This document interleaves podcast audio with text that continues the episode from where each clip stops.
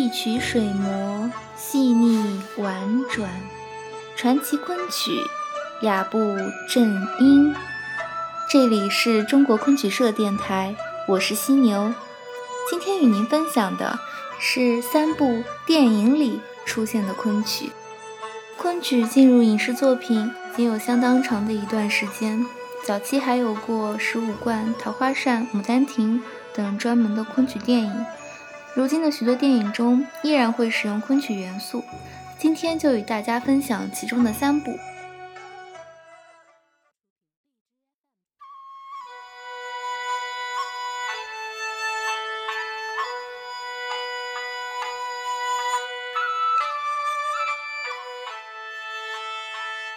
第一部是一九九三年由陈凯歌导演的《霸王别姬》。电影从陈蝶衣自小被卖到京戏班学唱青衣开始讲起，《霸王别姬》的内容讲的是京剧，可为什么陈蝶衣既唱昆曲又唱京剧呢？比如在他小的时候，秦五爷让他念“小尼姑年方二八，正青春被师傅削去了头发，我本是女娇娥，又不是男儿郎”，这句他唱错无数次。最终被小楼拿烟袋锅捅嗓子的唱词，就是出自昆曲《思凡》里的山坡羊曲牌。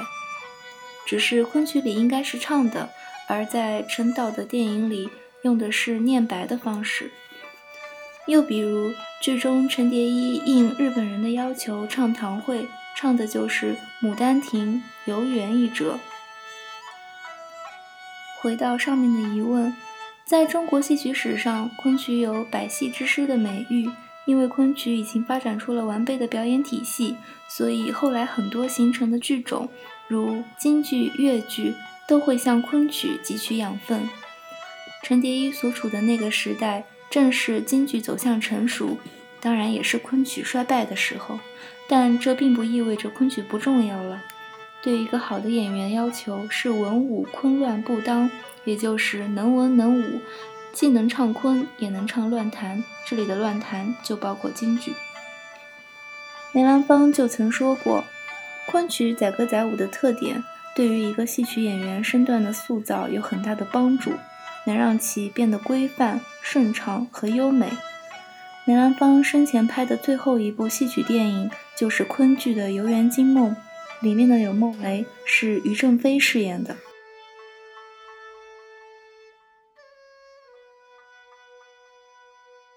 第二部电影是两千年由徐立功和尹奇所导演的《夜奔》。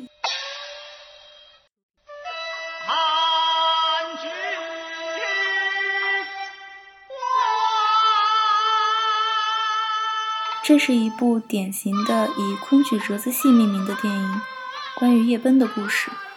我演谁，我就是谁。电影里因夜奔这出戏而走红的荣庆班的名角就叫林冲，因戏而红又入戏太深，最终踏上一条不归之路，一如昆曲《夜奔》里林冲风雪山神庙之后的毅然决然。只是电影里那个林冲奔向的不是尚有生机的梁山，而是没有复活的可能性的末路，宿命之手将他推向了苍凉与无奈。昆曲里的夜奔又名林冲夜奔。是昆曲的传统武生戏。明代李开先《宝剑记》传奇中的一折，取材于《水浒传》，描写林冲受到高俅迫害后亡命水泊梁山途中的故事。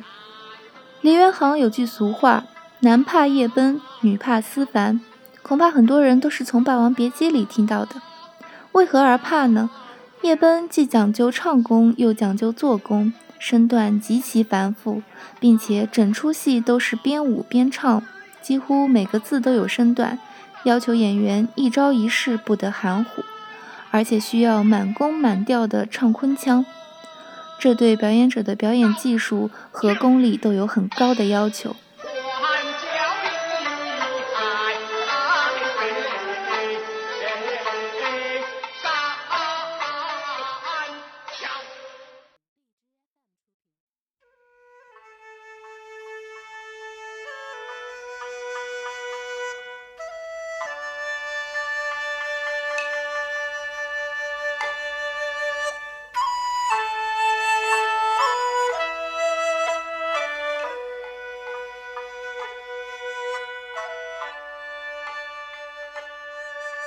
第三部电影是两千零一年由杨凡导演的《游园惊梦》，同样是以折子戏命名的电影。《游园惊梦》这个电影名足以反映导演杨帆对传统文化昆曲的热爱，尤其是影片里前后两次出现了《牡丹亭》的皂罗袍。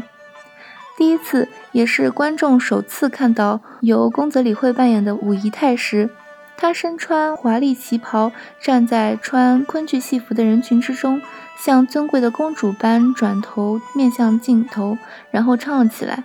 美妙的旋律和华丽伤感的唱词，最后成为了整部电影的主旋律。原来姹紫嫣红开遍，似这般都付与断井颓垣。